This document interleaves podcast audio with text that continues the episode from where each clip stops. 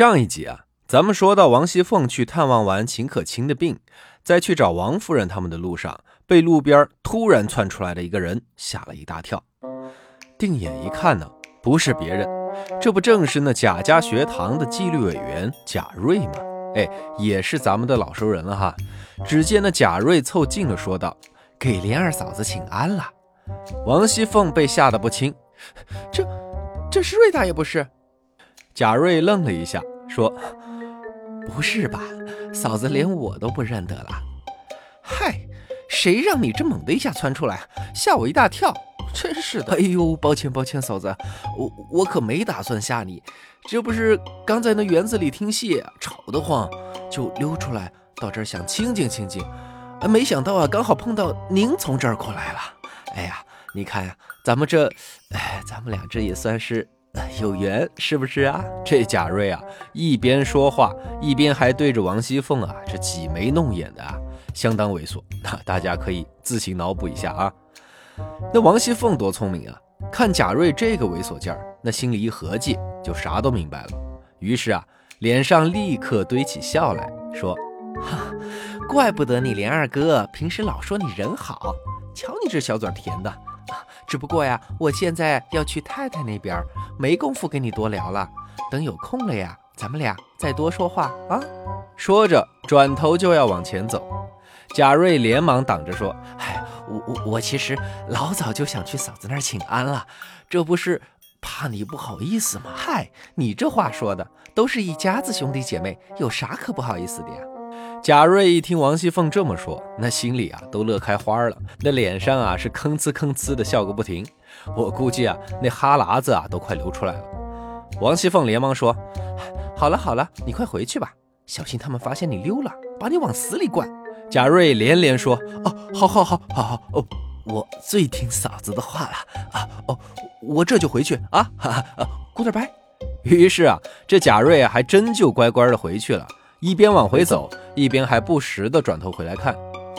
王熙凤故意把脚步放慢些，等那贾瑞走远了，才停下来，吐了口唾沫，心里暗暗地想到：这混账东西，真是禽兽不如！哼，早晚我要让他尝尝老娘的厉害。等王熙凤一路来到了天香楼，一上楼就看到尤夫人早就在那儿楼梯口等着了。尤夫人啊，笑着迎上来说：“哎呦，我的姑奶奶，我说你们俩感情得有多好，这戏都唱了八九出了，你才过来？哼，干脆呀，你明天搬过来和他一起住得了。快来，快来，坐下，坐下。啊，来人呐，把那戏单子拿过来，请莲儿奶奶点戏。”王熙凤说：“ 这怎么行？太太们都在这里，我点个什么？”邢夫人和王夫人都回答说：“我们呀，都点了好几出了，你快来。”点两出带劲儿的给我们听听，好，好，好，那我点。于是王熙凤接过戏单子来看了半天，果真只点了两出戏，一出叫《还魂》，一出叫《弹词》，然后把戏单子递了过去，转头说道：“太太，这天色也不早了，等这两出唱完，咱们也该回了吧？”王夫人说：“可不是嘛，闹了你哥哥嫂子一天了，人家呀还有病人要照顾，咱们呀。”也差不多该回了，让他们俩清静清静。哎，不急不急，多玩会儿再回去呗。这个时候，王熙凤突然想起来什么，站起身来看了看下面，问道：“嘿，这些爷们儿都到哪儿去了？”旁边一个婆子说：“爷们儿们呢，都溜到宁熙轩那边喝酒去了。哼，这儿的酒还不够他们喝的，还跑到其他地方去喝。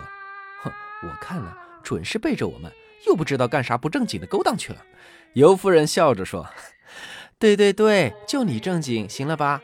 快坐下听戏吧。”于是大家一边说笑，一边把两出戏听完以后，几个人就起身告辞了。贾珍带着几个晚辈送了出来，那贾瑞也在旁边，一边走还是一边不时地瞟着王熙凤。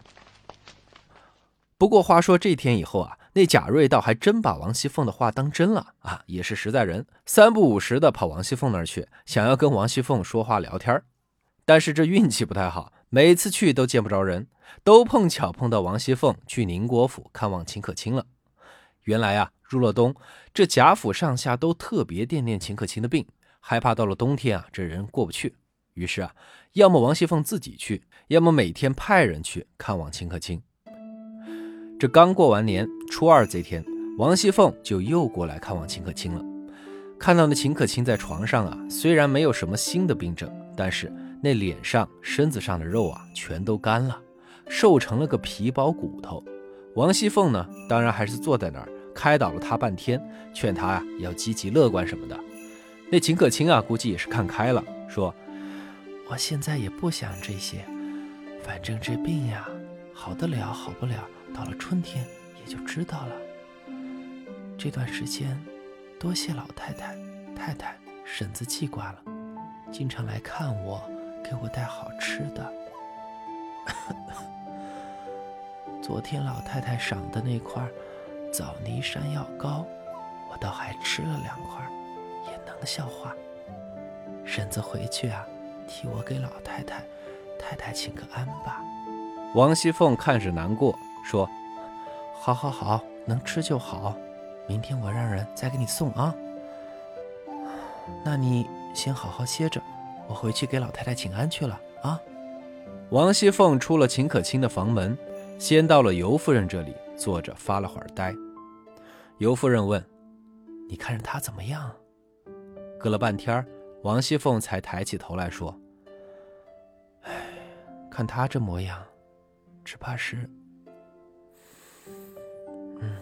干脆你把那后面要用的东西先准备准备，给他冲一冲也好。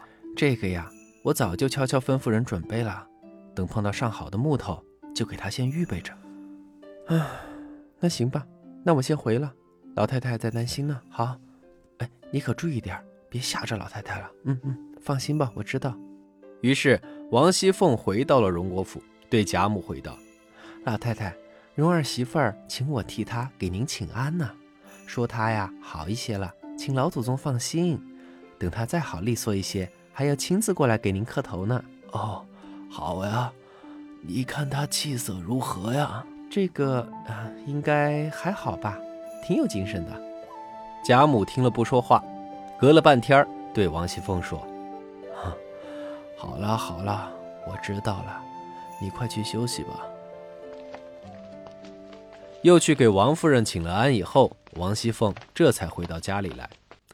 到了家，换了衣服，坐着边喝茶边问平儿：“今儿个家里有什么事儿吗？”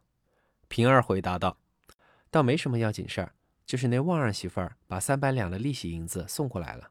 哦，另外那位瑞大爷派人来打听奶奶在不在家，他说要过来请安。呸！这个畜生，我倒要看一看他到底要搞些什么鬼名堂。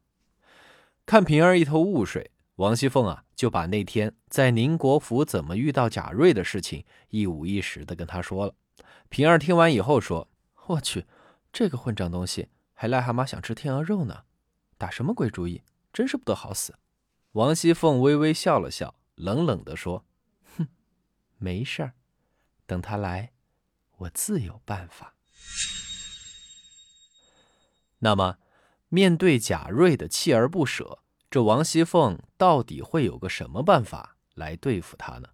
咱们下回接着说。